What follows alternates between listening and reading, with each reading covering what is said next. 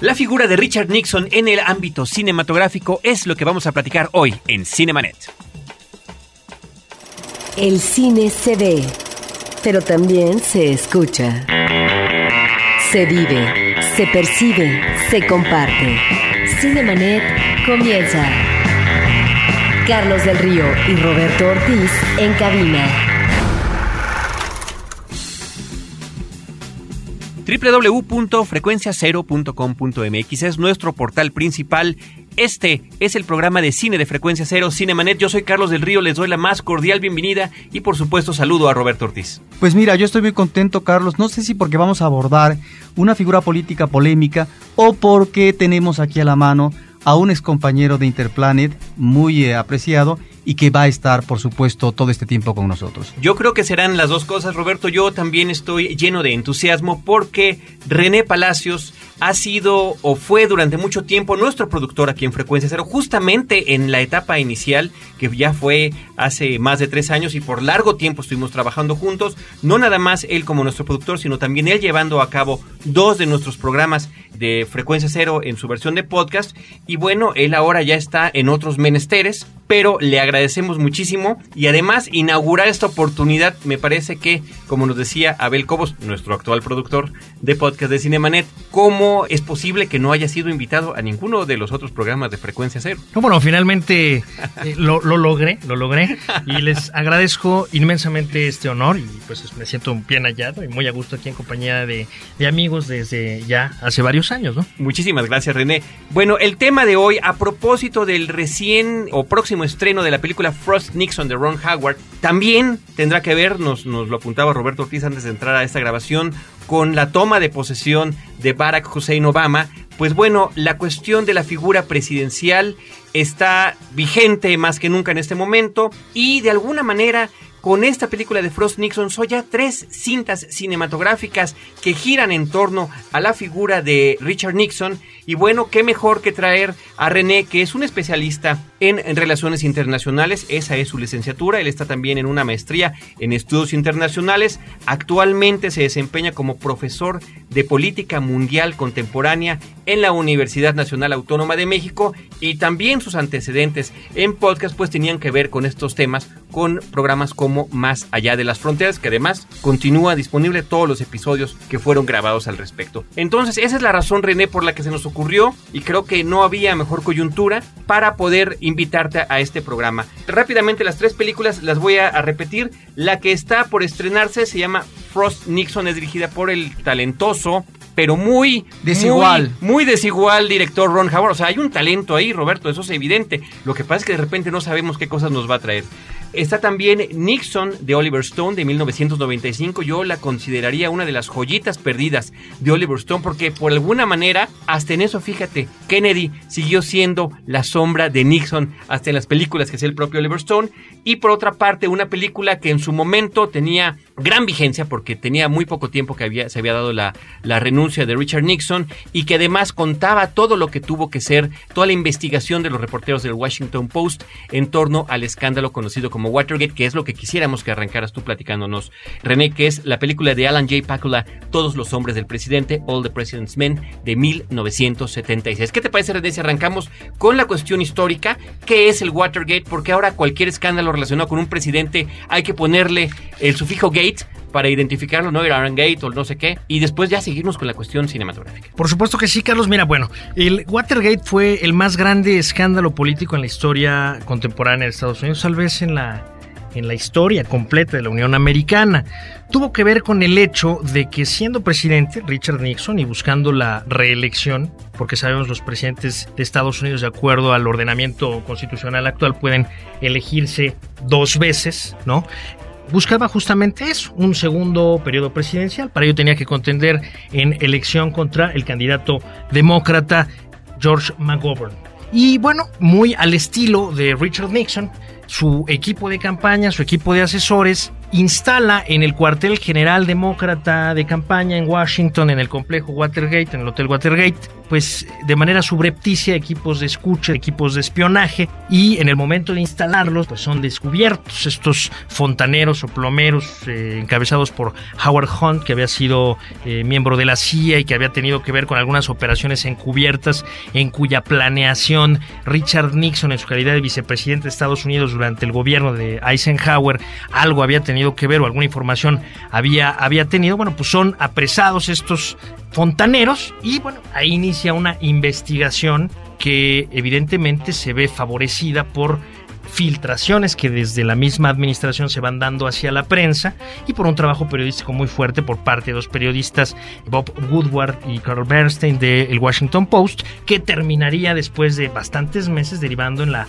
renuncia del presidente Nixon. Llama la atención, en mi caso, lo que tiene que ver con Watergate, pues en una de las películas que mencionabas, Nixon de Oliver Stone, se comenta caray, es, una tragedia, ¿no? Eh, en una escena en donde está hablando Paul Sorbino que encarna a Henry Kissinger. muy bien, además, ¿no? ¿Te parece? Me parece una, una actuación muy destacable.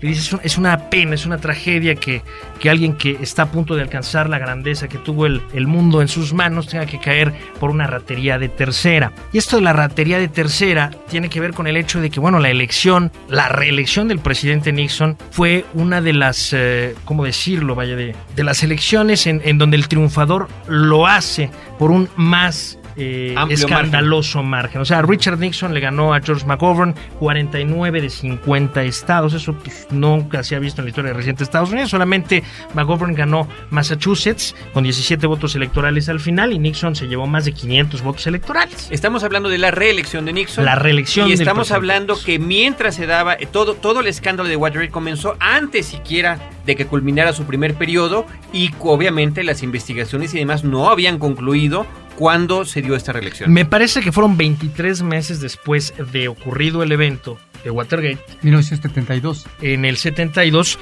que termina renunciando Nixon en el 74. Ahora bien, tú hablas de que esta grandeza de instalarse en la historia como una figura central que trasciende finalmente, bueno, de hecho, todo político convertido en presidente trasciende en términos de una ubicación como lectura histórica, pero algunos son más portentosos que otros de acuerdo a los legados que dejan, ¿no?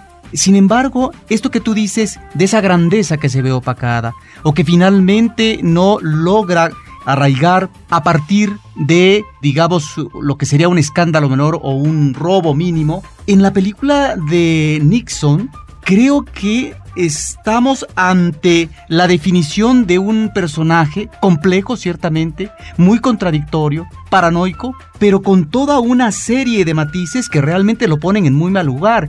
Es un hombre mentiroso, es un hombre fanfarrón, es un hombre que se deprime, es un hombre que inclusive le miente a la esposa y que además es traicionero. Entonces, esto finalmente como conducta de una persona y que llega a trascender lamentablemente en la política porque había que considerar los antecedentes oscuros por parte de Nixon antes de ser dos veces presidente. Entonces, ahí estamos también, yo creo, ante una lectura fílmica en donde encontramos una personalidad que creo que difícilmente, aunque no hubiera ocurrido Watergate, iba, digamos, a ingresar a este mausoleo de prohombres.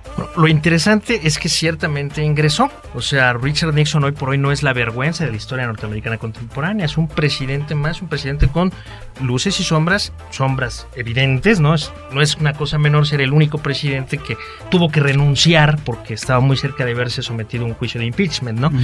Sin embargo, las luces también están ahí presentes y se mencionan en la película de Oliver Stone cuando habla de que restableció relaciones con China. De ¿Qué es la inteligencia? ¿Qué es la inteligencia y la visión de un presidente a propósito del potencial que va a tener China o que ya lo está teniendo en lo que es el mercado mundial? Desde luego.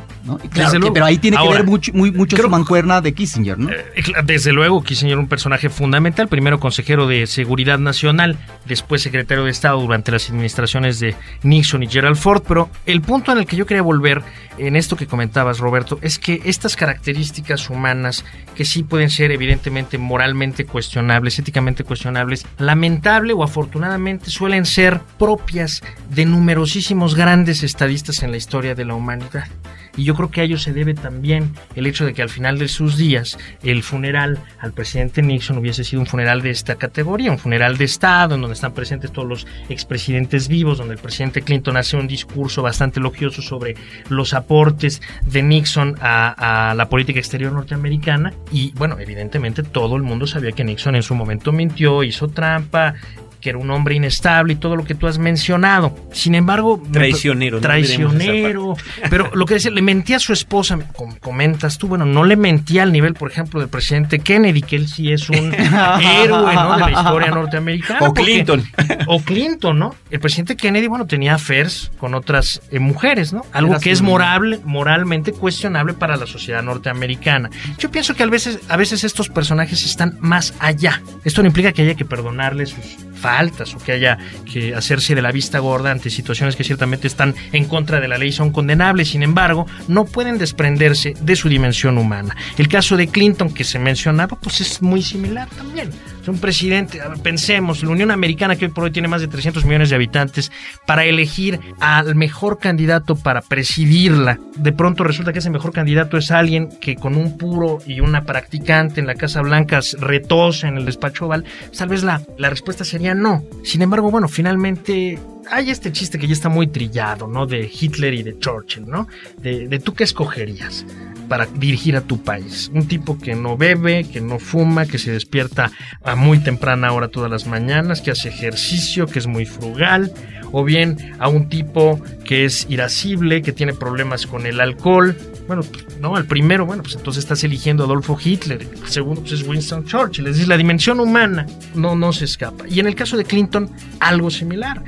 Él mintió, no a su esposa, a todo el pueblo norteamericano. ¿Se acuerdan de esa de ese audio de yo no tuve relaciones sexuales con la señorita Lewinsky, que después se tuvo que tragar porque pues sí las tuvo, ya lo iban otra vez a, bueno, no otra vez a él, sino en Estados Unidos iba a haber nuevamente una experiencia de un juicio de impeachment, lo hubo eh, justamente por perjurio, pues porque mintió Clinton, ¿no? Entonces estos personajes que terminan entrando en el panteón político, la historia norteamericana, finalmente no se pueden despojar de sus componentes humanos. Vamos a hacer nuestra pausa de este programa, estimado René Palacios, y vamos a continuar, ya vamos de lleno directamente a seguir comentando la realidad histórica, pero vista a través de estas tres películas que hemos comentado. Todos los hombres del presidente, Nixon y Frost. Ya, antes de ir al corte, yo quisiera añadir, si es posible, un aspecto que había reflexionado sobre una película más que se llama Nacido el 4 de julio, también del director Oliver Stone, y que, bueno, maneja al, al hablar de cómo los cineastas abordan ciertas problemáticas histórico-políticas,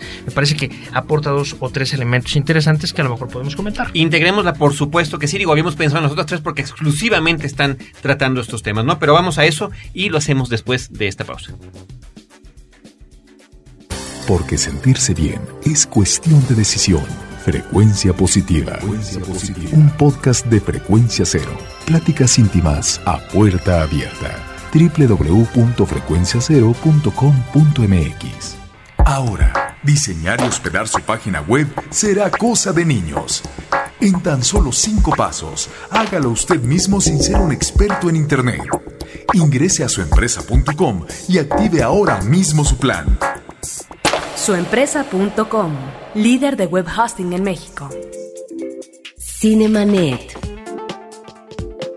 Continuamos en Cinemanet platicando con René Palacios acerca de la figura de Richard Nixon, Richard Milhouse Nixon, vista a través originalmente de tres películas, pero ahora pues el buen René está por supuesto sugiriendo y lo aceptamos de todo gusto que se incluya también otra película de Oliver Stone que es Nacido el 4 de julio. Pero si te parece bien René, vámonos ahora sí que en orden cronológico de las películas que corresponde más o menos también al orden cronológico de la historia. Vamos primero a lo que tiene que ver con esta investigación vista a través de los ojos de Alan J. Pakula, basada en el libro que hicieron los protagonistas de la investigación desde el Washington Post, Carl Bernstein y Bob Woodward. Bueno, de hecho, bueno, una obra que evidentemente eh, se galardonó con el premio Pulitzer de periodismo, como, como no hubiera podido ser de otra manera al tener esta trascendencia. ¿Cuál es la historia? Bueno, una vez, insisto, que se descubre este intento de espionaje en el cuartel general demócrata de campaña. Y, y que trata de ser minimizado por las autoridades de, como si fuera un simple robo Desde y luego. de eso están acusados las personas que son encontradas allí de robo. De robo, exactamente, digo, para establecer una distancia, ¿no? Una distancia entre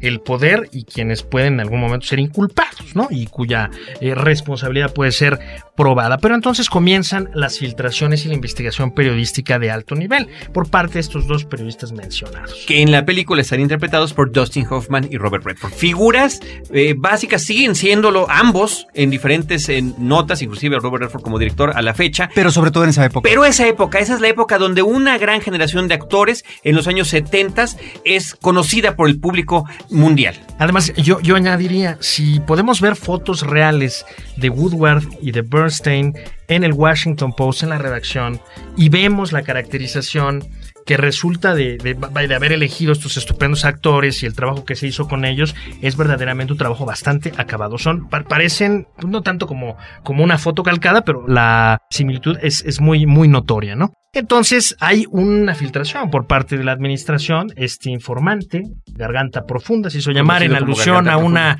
película de reciente aparición en ese momento, de porno, por cierto, ¿no? Y que, bueno, finalmente ocupaba en ese momento el segundo lugar, el en la Oficina Federal de Investigaciones, el FBI, y que por lo tanto tenía acceso a información que le permitía saber pues quién había ordenado, quién estaba involucrado, cuál era el objetivo, y que evidentemente le daba la, la conclusión de que la liga desde los plomeros que estaban en el complejo Watergate llegaba desde luego hasta la casa. Blanca. Plomeros que además es el sobrenombre que se les puso porque eran los que se encargaban, como decían ellos, de limpiar las tuberías y que todo fluyera como debiera ser para los que ostentaban el poder. Exactamente. Entonces, la investigación con base en estas revelaciones, la película lo muestra de manera bastante clara. O sea, el, informante, que era un informante evidentemente oculto, su identidad era conocida únicamente por los periodistas que directamente estaban investigando la situación y que evidentemente tienen todo el derecho de no revelar la identidad de sus fuentes, pues él no les daba directamente información, sino que iba guiándolos en su investigación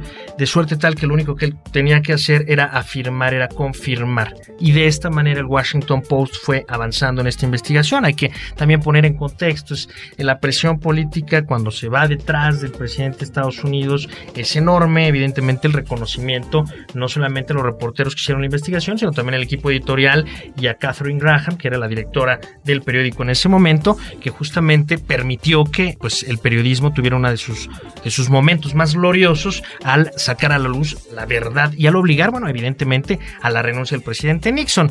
Van aumentando el manejo que en todos los medios, porque evidentemente otros periódicos y otros medios electrónicos comenzaron a citar lo publicado por el Washington Post y entonces... Pero que al vuelve... principio lo ignoraban, ¿no? Digo, es parte de lo que se narra en la película. Eran finalmente por meses y meses los únicos que estaban insistiendo en el tema y de alguna manera estaba en, en tela de juicio la reputación del propio periódico porque ni siquiera el propio editor podía confirmar con sus reporteros que lo que estuvieran ellos publicando fuera totalmente cierto, ¿no? Y, que, que, es parte de lo que se maneja en la historia, ¿no? Y evidentemente, de la película. El riesgo que el periódico tomaba no era un riesgo menor, no solamente en términos de la posible oposición del poder constituido, sino en términos del prestigio como medio de comunicación.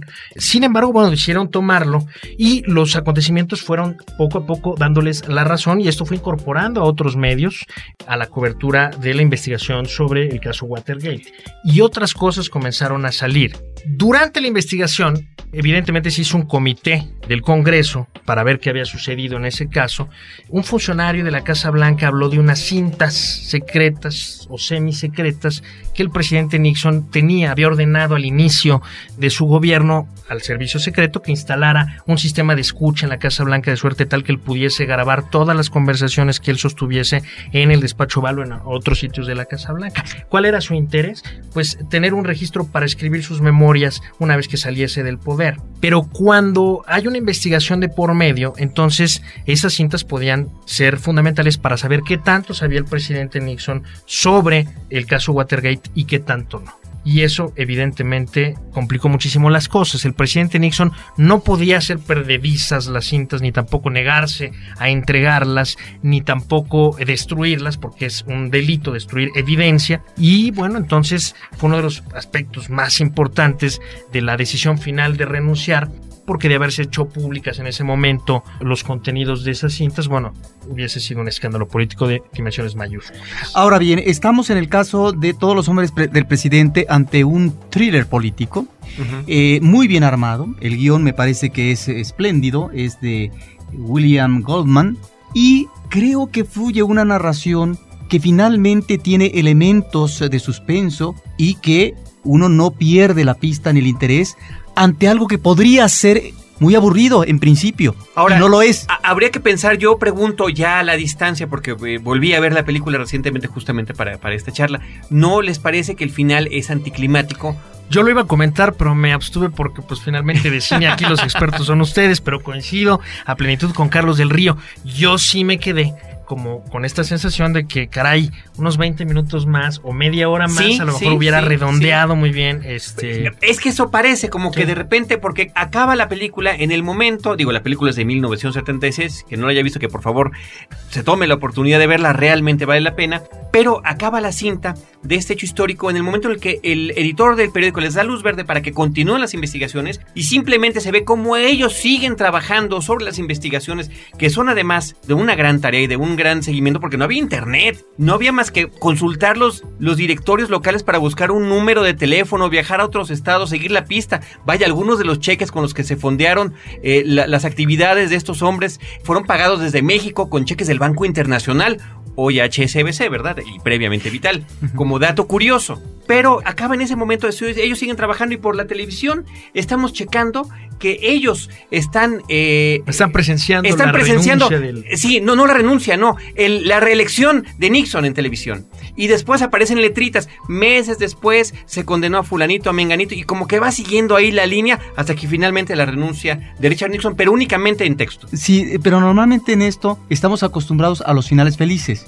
Y aquí me parece que como guion es interesante ese remate en tanto que deja de lado lo que viene a posteriori o lo consabido. Por eso finalmente creo que es un guion inteligente. Ahora, en este trabajo periodístico, porque es un periodismo de investigación, en donde tiene que ver mucho el apoyo efectivamente de la entonces editora, directora, que ya murió, pero también del eh, editor en jefe que es interpretado muy bien por Jason Roberts, encontramos el apoyo efectivamente a los reporteros. Los reporteros tienen una conexión que se llama, como tú dices, garganta profunda. A lo que yo quiero ir y preguntarte es, se habla de que a partir de este trabajo periodístico se concluye o este más bien finaliza exitosamente en la renuncia de un presidente.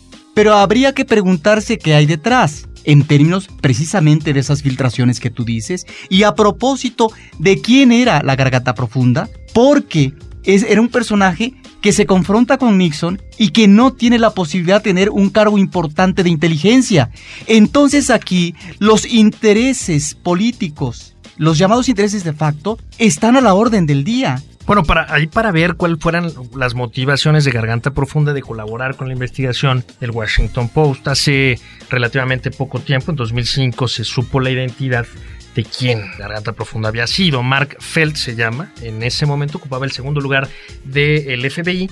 El FBI que durante mucho tiempo fue dirigido por J. Edgar Hoover. De hecho, ahora el, el, edificio central del FBI en Washington lleva su nombre. Y que cuando finalmente fallece Hoover, el presidente Nixon designa a Patrick Bray y es algo que se dice, esto tampoco es algo que diremos que esté comprobado, ¿no? Pero se dice que no le gustó mucho a Mark Felt la designación. O sea, de alguna forma era, al final de cuentas, un funcionario ambicioso que tenía alguna perspectiva de crecimiento profesional y bueno, no lo pudo tener porque la decisión del presidente Nixon recayó sobre otro personaje, ¿no? Que no era él.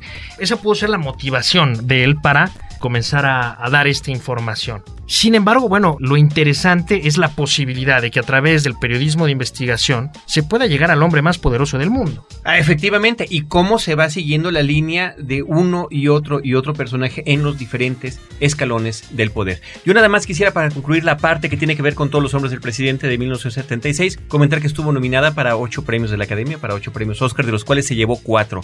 Mejor actor de reparto, Jason Roberts en el papel del editor del periódico, mejor dirección artística, mejor sonido y mejor guion, que creo que es lo más importante. Estuvo nominada a mejor película, a mejor edición, a mejor director y actriz de reparto. Curiosamente, curiosamente, ninguno de los dos actores protagónicos recibió este reconocimiento, ni siquiera la nominación, pero es su papel el que más se recuerda cuando pensamos en esta película. No podemos pensar más que en el postre de todos los hombres del presidente cuando escuchamos la palabra, con los rostros setenteros, con el peinado setentero de Robert Redford y de Dustin Hoffman. Efectivamente, Carlos, y algo que yo quisiera añadir es cuál es la dinámica que, que nos permite entender cómo terminó el escándalo de Watergate con la renuncia del presidente. En eh, el sistema político norteamericano, y hay algo muy similar en el mexicano, esto puede ser interesante, hay una figura que se llama el juicio de impeachment. ¿Cómo se traduciría eso? Juicio político, aquí lo tenemos como juicio, juicio político. Es decir, la equivalencia, no es la traducción, es la equivalencia. No es la traducción, es la equivalencia, es la posibilidad de enjuiciar a un político de alto nivel, incluso el presidente de la República, por, pues, evidentemente, acciones que van en contra de la ley. Y eso es lo que, de alguna forma, iba a suceder con Nixon si no hubiese renunciado, dadas las evidencias que había de que ciertamente conocía lo que estaba pasando en el Hotel Watergate de Washington cuando se instalaron esos equipos de escucha y también, bueno, de todo lo que pudiera haber salido de lo que estuviese grabado en las cintas que él estuvo recabando a lo largo de su presidencia en la oficina oval de la Casa Blanca. Entonces, ¿cómo funciona esta figura del impeachment? Bueno, la Cámara de Representantes, que es la Cámara Baja en Estados Unidos, lo que equivaldría a la Cámara de Diputados en México, vota si se somete o no se somete al funcionario público de alto nivel en cuestión, en este caso el presidente. Si votan someterlo a juicio, entonces es el Senado el que lleva a cabo esa, ese juicio y finalmente, después de las investigaciones, vota si es condenado o no es condenado. En caso de que sea condenado, la votación se requerirá dos terceras partes del Senado y en ese caso no solamente será inhabilitado o destituido la presidencia, sino también será presentado para responder por cargos criminales. En caso de renunciar, bueno, nada más pierde el cargo, se lleva sus cintas a su casa y santo se acabó que finalmente es lo que sucedió en el caso de Richard Nixon. En otras dos ocasiones a nivel presidencial... antes de que digas esas otras dos, esas, pero de esas cintas que se llevó de todas formas, sí hubo unas que tuvo que presentar y al final hubo también un escándalo porque había 18 minutos que desaparecieron de una de ellas, ¿no? Exactamente. De hecho, los archivos nacionales han ido desclasificando de manera periódica los materiales que entregó Nixon y bueno, todavía queda mucho por desclasificarse, pero de lo que se ha ido liberando hay bastante que puede ser aprovechado por los investigadores. Los otros dos casos, bueno, el del presidente Andrew Johnson, que fue quien sucedió a Abraham Lincoln después de que fuera asesinado en Washington en el siglo XIX, también fue sometido a un procedimiento de impeachment. Él sí llegó al Senado y logró salvar el cargo por un voto, ¿no? Por el voto de un senador. Y William Clinton, por el escándalo de Lewinsky, eh, ustedes acordarán todo el asunto del puro y de... El vestido. el vestido ya muy conocido. Y el problema fue el percurio, el haber mentido, ¿no? El haber mentido a la sociedad norteamericana. Entonces él sí fue sometido al juicio de impeachment y logró una votación bastante favorable en el Senado para no ser condenado. Me parece que más o menos eran diferentes cargos, obstrucción de la justicia, abuso de poder, en fin, para cada uno de ellos con algunas variaciones si había, no sé, 60 senadores que votaban por la no culpabilidad, 40 lo hacían por la culpabilidad, con lo cual logró salvar perfectamente el cargo, eh, toda vez que se requiere dos tercios del Senado, no nada más una mayoría simple para condenar a un presidente. De suerte tal que en la historia de Estados Unidos no ha habido un solo caso de juicio político que haya terminado en la destitución del presidente de los Estados Unidos. El caso de Nixon es especial porque en ese no se dio el juicio de impeachment porque el presidente Nixon evitó llegar a esa instancia al renunciar. No, porque muy probablemente lo iba a perder y de perderlo muy probablemente hubiese terminado en prisión. Apaga la luz y escucha. Testigos del Crimen, un podcast de frecuencia cero, porque la realidad puede ser aterradora. www.frecuenciacero.com.mx Los temas del momento no siempre son cosa seria. Radio Raza, un podcast de frecuencia cero, porque el humor es algo serio. www.frecuenciacero.com.mx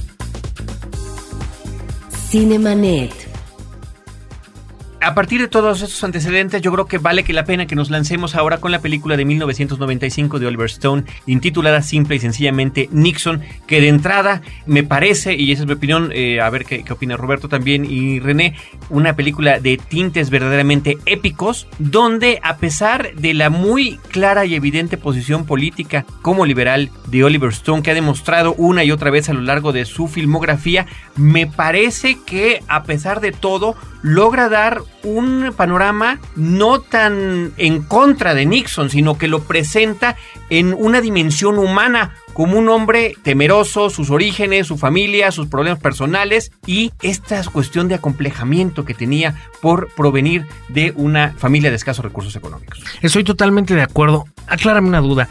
¿Nacido el 4 de julio se filmó antes o después de Nixon? Es una excelente pregunta, me parece, me parece que fue antes. Te voy a decir por qué hago esta pregunta, porque a mí me pareció incluso como una suerte de reivindicación del propio Oliver Stone ante la figura de Nixon Después, diríamos, de lo visto en Nacido el 4 de julio, a mí me llamó la atención en esa película, que es además un drama tremendo, ¿no? Sobre un soldado que va muy ilusionado por defender. Lacrimógeno en parte. ¿eh? Lacrimógeno, a defender a los Estados Unidos y que regresa, bueno, inválido y que se da cuenta de que, bueno, la guerra de Vietnam tal vez no debería de existir, etcétera.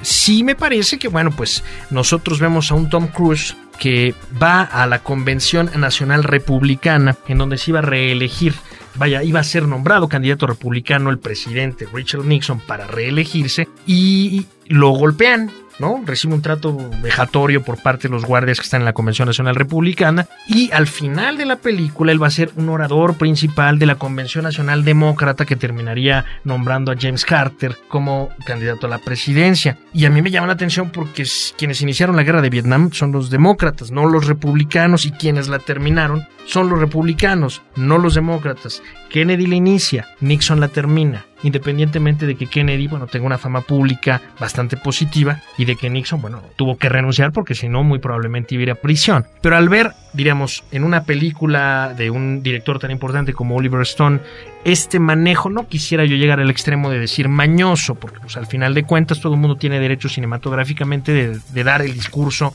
que quiere y decir lo que quiere y lo que opine, pero me pareció sí muy cargado hacia, digamos, este, ir en contra del Partido Republicano en general y de su postura, y bastante complaciente con la postura demócrata. Cuando viene el Nixon de 1995, que me parece es posterior, sí me parece que el trato es bastante más objetivo con el personaje.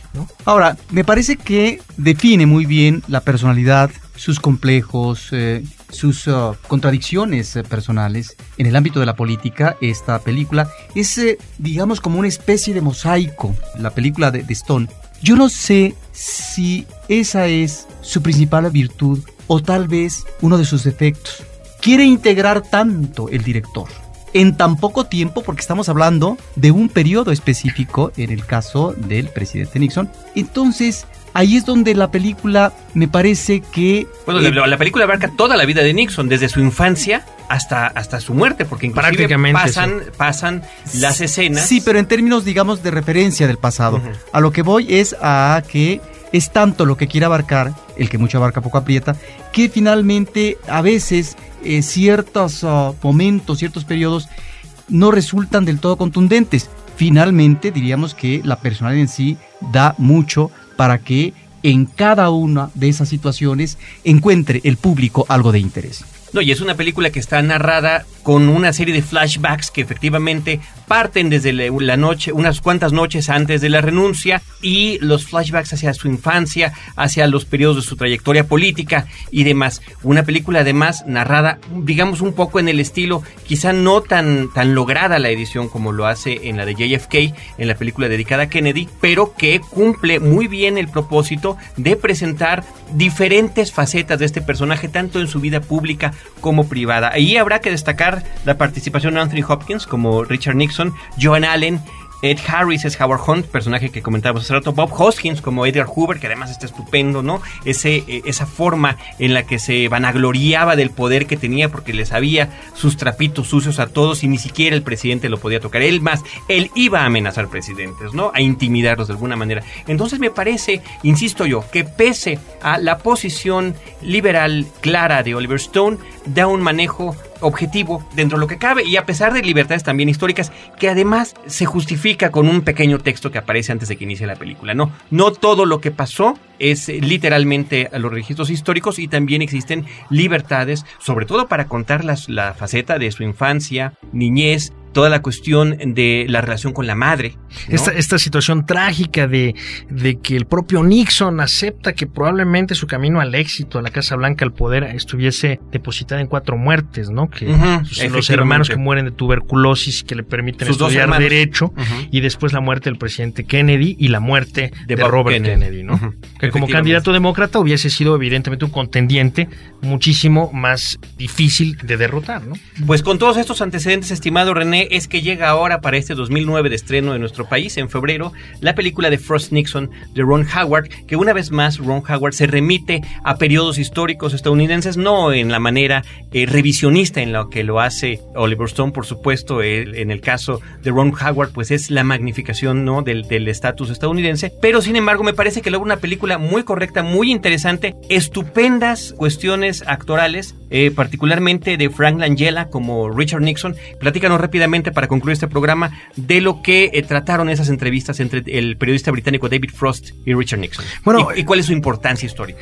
La importancia histórica evidentemente radica en eh, bueno, tres años después de haber renunciado a la presidencia, Richard Nixon haberse visto obligado a hacerlo, decide platicar con este periodista que al menos hoy por hoy termina como, vaya, en la historia como un periodista que ha logrado entrevistar a una cantidad impresionante de expresidentes norteamericanos y ex primeros ministros británicos, digamos como periodistas que entrevistan a grandes y la manera de decir las cosas, eh, la manera de explicar las cosas, habla mucho o da una idea yo creo que bastante enriquecedora sobre la verdadera naturaleza del personaje y de su circunstancia. Aquí quisiera yo traer a colación dos aspectos que están incluidos en la película. El primero de ellos es cuando Nixon, en, la entrevista que le hace David Frost, dice, yo la verdad no creo, no pienso, no confío en la versión que sostiene que hubo una conspiración contra Nixon, un complot contra Nixon, un golpe de Estado contra mi presidencia. Dice, no, pues yo me hundí solo, yo les di una espada y bueno, finalmente ellos quisieron atacarme con la misma, lo que yo en su lugar hubiera hecho. Y eso me parece habla bastante del personaje. En segundo lugar, pues la frase con la que termina la película que hace referencia, que ya también deja una idea bastante clara de la manera de pensar de Dick Nixon, que es si lo hizo el presidente, por lo tanto no es ilegal. Eso es lo interesante creo que de esta película. Bueno, no de la película en sí, sino existe, digamos, el documental como tal de la entrevista de Frost con Nixon originalmente. Que mientras fue presidente, Nixon no admitió su injerencia en, Watergate. Es a partir de esta entrevista, la habilidad de la pregunta por parte de Frost que lo acorrala y finalmente Nixon admite estas cosas que estás diciendo y otras más. Eso me parece que es la valía y la trascendencia de este periodista que le saca esta vertiente finalmente de verdad y de confesión al estar frente a un periodista, el, político de Nixon. Bueno, también hay que mencionar lo que ya habíamos comentado fuera del aire, del medio millón de dólares que me dio ahí para, para dar la entrevista, y también de circunstancias diferentes. No es lo mismo estar en el poder, ser el presidente de Estados Unidos y querer permanecer en el cargo, no sufrir la ignominia de verse destituido u obligado a renunciar. Ah, bueno, ya eso pasó, son tres años después, bueno, ahora voy a dar mi versión, voy a humanizarme un poco, voy a sincerarme con las cámaras, ya dada mi circunstancia, incluso puedo ganar algo, ¿no? No creo que haya sido la habilidad de David Frost el haberlo hecho confesar, ¿no? Parte de eso, es, eh, justamente eso es lo que plantea la película, si hubo o no estabilidad y cuáles fueron las condiciones por las que se dio. Realmente, efectivamente, Richard Nixon lo que quería era aprovechar para mejorar su imagen pública después de todo lo que había sucedido, lo vio como la gran oportunidad, presentarse en una entrevista exclusiva ante un periodista que realmente se dedicaba a programas de entretenimiento, no era un investigador político ni mucho menos, pero pensó que le ayudaría a su imagen, entonces se vuelve como un duelo entre ambos. Por su parte, David Frost recurre a una serie de investigadores estadounidenses que habían inclusive escrito libros sobre la figura de Richard Nixon para saber cómo ir planteando las cosas y cómo llevarlas a un punto en el que pudieran efectivamente sacarle algo a este hombre, porque decían cómo este hombre que ha cometido algunos de los actos más grandes en contra de Estados Unidos y de la humanidad, finalmente ni siquiera ha admitido sus culpas, ¿no? Entonces creo que sobre eso es a lo que se remite esta cinta. Sí, estoy totalmente de acuerdo, sin embargo, no dejaría de, enfatizar nuevamente en que pues tienen que leerse las, las acciones en el contexto histórico en el que se dan. Mira, por ejemplo, hace cosa de un par de semanas salió a publicarse un libro que se llama 1988, el año en el que el sistema cayó, de Marta Naya, sobre la elección presidencial en México en 1988. Y en ese libro, el presidente, expresidente Miguel de la Madrid, en entrevista a la periodista Marta Naya, le dijo: Yo prefería ser recordado por la historia como un presidente fraudulento a como el presidente que perdió la elección presidencial de su sucesor del mismo partido, vaya, el primero de la larga historia del Priato. Si esto lo hubiera dicho en 1900, ya no digamos 88, en 1989, ¿qué hubiera pasado? O sea, un escándalo de dimensiones mayúsculas. Sería el expresidente que está confesando que efectivamente estuvo dispuesto a hacer fraude antes que entregarle la presidencia al candidato opositor. A mí en el 2009 me sigue pareciendo escandaloso. Ah, no, bueno, desde luego, ¿no? Y a lo mejor por eso el libro pues, es atractivo y vende. Sin embargo, el tiempo te da mucha oportunidad de hablar de las cosas y por eso estos plazos que se dan para desclasificar información. Ahora, quisiera llamar la atención nada más de dos cosas que me vienen a la mente en este momento. El escándalo Irán Contras durante la presidencia de Ronald Reagan. El Congreso le había prohibido a Ronald Reagan de manera explícita dar recursos a la contra nicaragüense.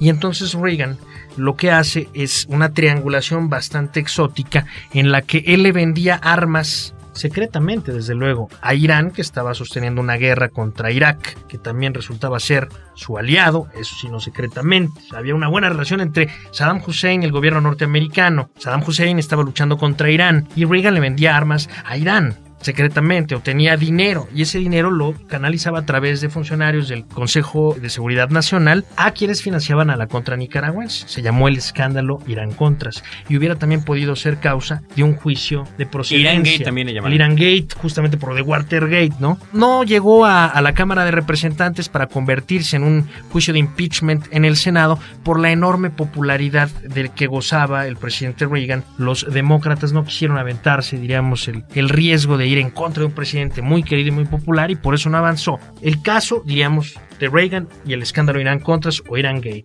Y también el caso de Clinton, que pues cometió ahí la situación esta con la señorita Lewinsky, después queriendo ocultar ello, incurrió en abuso de poder, en perjurio, en una serie de faltas que sí lo llevaron incluso a un juicio de procedencia. Es decir, me parece que los trapos sucios se pueden encontrar si uno busca bien, pues no quisiera yo decir que en todos, pero sí en muchos, ¿no? Y al final de cuentas, esos muchos son los que han construido la historia contemporánea de Estados Unidos. Claro, pero no son juzgados legalmente, son juzgados por la historia finalmente. Ahí está, en estos momentos de actualidad política, un expresidente como George Bush, que bueno, uno pensaría, tendría que ser llevado a un juzgado por crímenes de lesa humanidad. Y sin embargo, el hombre sale campante para irse a su rancho y gozar el resto de sus días, cuando finalmente hizo un gran daño no solamente a la nación desde el punto de vista económico, sino también a un manejo también mentiroso que genera, lo lleva a Estados Unidos a una guerra. Y habrá que ver la visión de Oliver Stone también sobre este asunto en W, que el W, la película que finalmente allá no causó ningún impacto, ninguna trascendencia particular, ni ningún escándalo. Bueno, esto ha sido el programa de Cinemanet dedicado a esta figura presidencial de Richard Nixon a través de tres películas, Todos los hombres del presidente, Nixon y Frost Nixon, la más reciente película realizada sobre este personaje, René Palacios. Muchísimas gracias, de verdad que un placer haberte tenido ahora de este lado del micrófono y aprovechamos también para agradecer todo lo que siempre hiciste por este programa que se llama Cinemanet. Al contrario, Carlos, hoy verdaderamente me siento muy honrado de estar aquí en compañía de buenos amigos y bueno, pues espero que no sea la, la última de estas experiencias. Gracias, Carlos. Gracias, Roberto. Definitivamente. Desde estos micrófonos, Roberto y yo nos despedimos recordándoles que en www.cinemanet.com.mx pueden encontrar todos los programas que tenemos, tres años de hacer programas de cine y que han quedado ahí registrados para la posteridad de una u otra manera, para bien o para mal. Y también recordarles que todos los sábados en vivo en la zona metropolitana de la Ciudad de México se puede escuchar Cinemanet a través de Horizonte 107.9 FM, sábado de 10 a 11 de la mañana, donde nosotros los esperamos con cine, cine y más cine.